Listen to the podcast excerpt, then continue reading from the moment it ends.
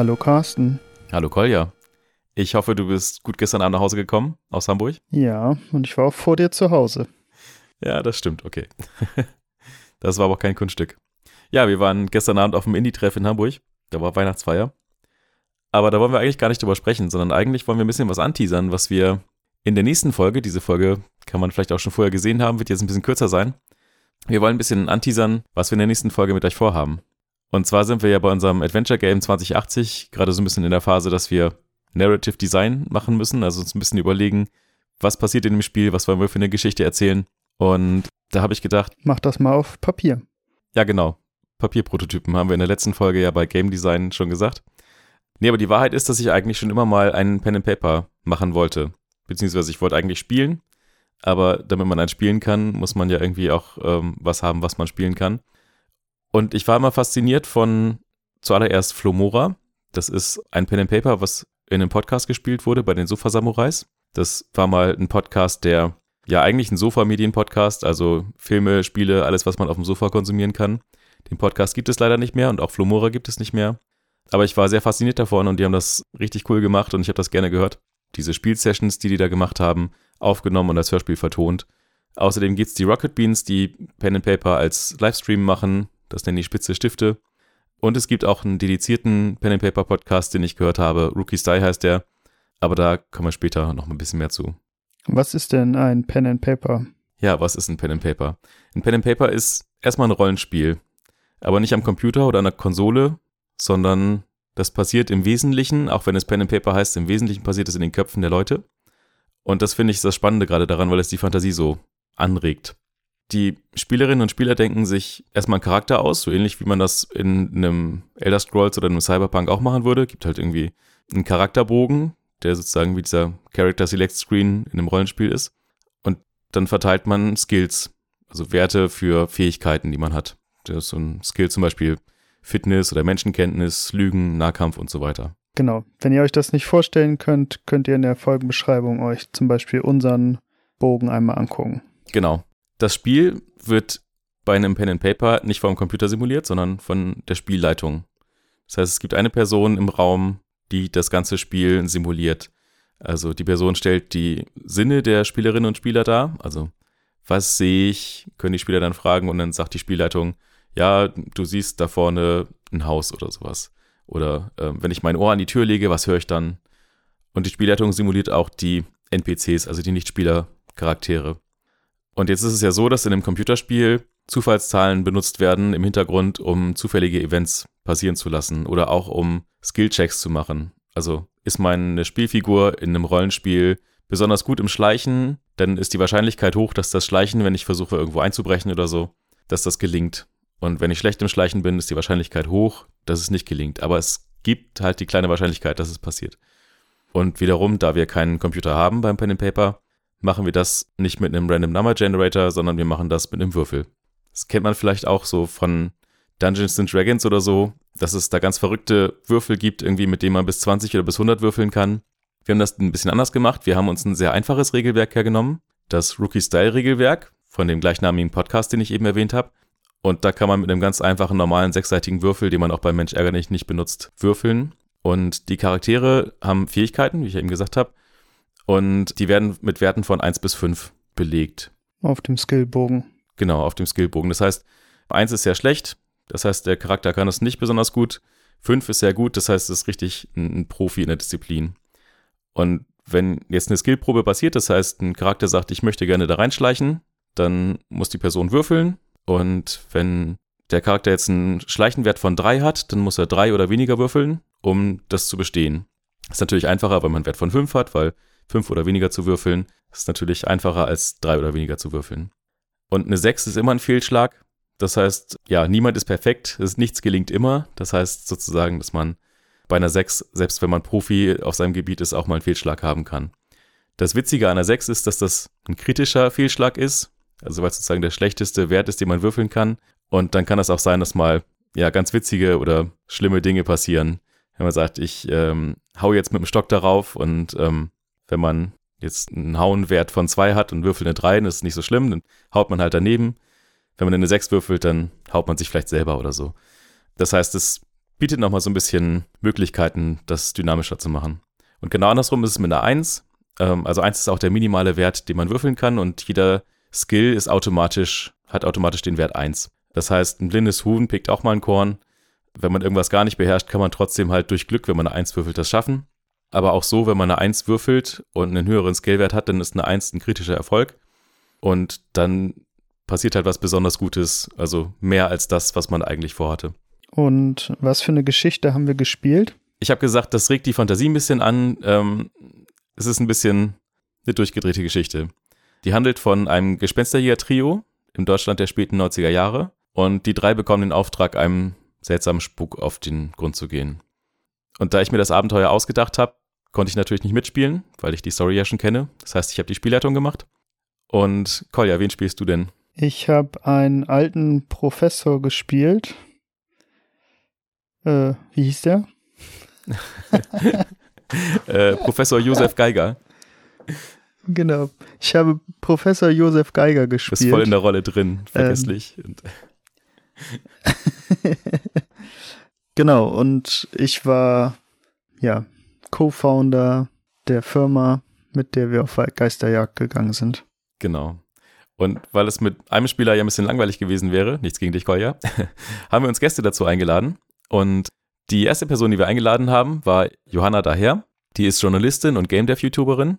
Und man könnte sie auch aus dem Game Dev-Podcast kennen. Die ist da in Folge 46 dabei gewesen. Und die spielt die technikverrückte Gespensterjägerin Philippa Sturm. Und als dritten bzw. vierten im Bunde haben wir Manuel Lavella eingeladen. Manuel ist Teil des Rookie Style Podcast, der also auch Pen and Paper spielt im Podcast. Und aus diesem Podcast stammt auch das Regelwerk, was wir spielen. Der hat außerdem an noch ganz vielen anderen Podcast-Produktionen sich beteiligt, hat auch die Musik für den Podcast The Space Behind the Screen gemacht. Und der spielt in dem Abenteuer den langzeitarbeitslosen Kevin Stroll, der vom Arbeitsamt an die Geisterjäger vermittelt wird und ja, jetzt als Praktikant mithelfen muss, Geister zu fangen. Sehr, sehr praktisch. Ja. Einen Praktikanten zu haben, meine ich. Ja, ja, genau. Also hat sich als sehr gut rausgestellt, glaube ich. Ähm, wir haben das schon aufgenommen. Die Folge ist im Kasten. Und ich muss sagen, ich bin ziemlich froh über das, was dabei rausgekommen ist. Ich finde, ihr drei habt da eine sehr coole Dynamik zwischeneinander entwickelt. Und es hat Spaß gemacht, das zu schneiden. Damit hast du ja auch bestimmt zehn Stunden Spaß gehabt, oder? zehn Stunden ist gut. Wesentlich mehr. Wesentlich mehr, okay. Ja. 20 Stunden? Ich habe es nicht getrackt tatsächlich, aber ähm, es ist einiges an Zeit reingegangen. Genau, wir haben das Ganze nämlich nicht einfach nur aufgenommen, sondern es gibt eine atmosphärische Geräuschkulisse. Ich habe einen Soundtrack dafür geschrieben. Die Folge wird auch die erste sein, wo wir Kapitelbilder mit drin haben. Das heißt, wenn irgendwelche Gegenstände beschrieben werden oder sowas, dann wird das auch im Podcatcher zu sehen sein oder auch auf YouTube in dem Video. Genau, und dabei rausgekommen sind dreieinhalb Stunden Hörspiel. Und ich bin mal echt gespannt, wie das bei euch so ankommt. Ja, ich bedanke mich schon mal für all das, was du da reingesteckt hast an Arbeit. Für mich war das diesmal eine leichte Folge, weil ich durfte mich auf nichts vorbereiten und ja, am Schnitt bin ich meistens ja nicht beteiligt. Nee, also ich muss sagen, ich habe das ja gern gemacht, weil das ja wirklich schon länger irgendwie in meinem Kopf rumspukte. Haha, rumspukte. Und ähm, ja, ich habe mich da tatsächlich ziemlich drauf gefreut und freue mich jetzt umso mehr, dass es halt auch wirklich meine Erwartungen übertroffen hat. Ohne jetzt irgendwie Eigenlob machen zu wollen. Aber ich, ich freue mich einfach, dass es, dass es so geworden ist, wie es geworden ist. Um jetzt nochmal den Bogen zurückzuschlagen zu Spieleentwicklung, Game Dev. Ich könnte mir vorstellen, dass wir irgendwann nochmal eine Folge machen, wo wir ein bisschen theoretischer über Pen and Paper sprechen, wie man ein Pen and Paper Abenteuer schreibt, was anders ist als bei Videospielen, was man tun sollte, was nicht, wie man sowas auch leitet, was ich zum Beispiel auch alles falsch gemacht habe. Können wir dann gerne nochmal, also ja, genau, ich, ich will das nicht versprechen, aber ich könnte mir gut vorstellen, dass wir das nochmal machen. Und ja, es gibt da noch ganz viele andere YouTuber und ähm, Podcasts, die sich damit beschäftigen und da Tipps geben. Habe ich mir eine ganze Menge von reingefahren. Aber ähm, ja, wie gesagt, vielleicht machen wir einfach nochmal als Spezialisierung zu der Game Design Folge einfach nochmal eine Pen and Paper Design Folge. Mal gucken. Und jetzt bleibt uns eigentlich nicht viel mehr übrig, als euch viel Spaß beim Hören zu wünschen. Ja. Und machen wir noch einen Witz oder lassen wir den weg? Du Carsten, ich habe Minecraft gespielt. Und wie fandst du's? Das ist ein Blockbuster. It's groundbreaking. Dann. Alles klar. Kurz und schmerzlos. Kurz und schmerzlos, bla bla bla, Abspann. Ähm, ich bin echt gespannt, was ihr zu der nächsten Folge sagt. Ciao.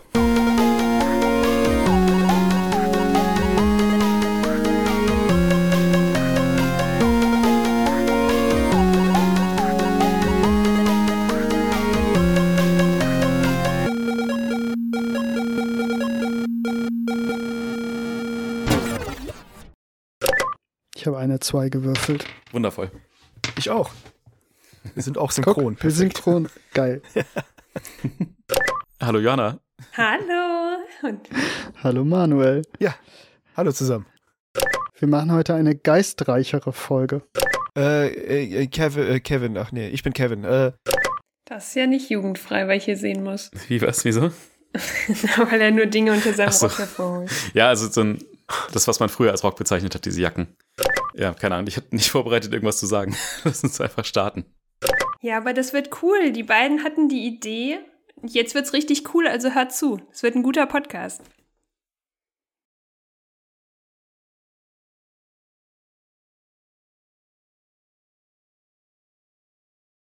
Hey, du hörst immer noch zu. Nein, wir haben Johanna nicht bestochen, damit sie das sagt. Aber da ihr jetzt eh schon gerade dran seid noch, könnt ihr euch auch gleich noch das Exposé anhören, was die Spielerinnen und Spieler bekommen haben, bevor das Abenteuer losging. Geistreich. In einer aufgeklärten und zunehmend technologisierten Welt ist kein Platz für Aberglaube. Niemand glaubt an Gespenster oder übernatürliche Phänomene. Geistererscheinungen oder UFO-Sichtungen werden ins Reich der Fantasie verbannt. Und doch gibt es sie, jene unerklärlichen Vorkommnisse, welche die etablierte Wissenschaft überfordern. Eure Agentur ist eine von der Gesellschaft zur Erforschung und Eindämmung von Spukerscheinungen und paranormalen Aktivitäten, kurz GESPA, zertifizierte Unternehmung. Ihr habt euch in den letzten Jahren einen einschlägigen Ruf als Spezialisten für effiziente und diskrete Spukbekämpfung erarbeitet.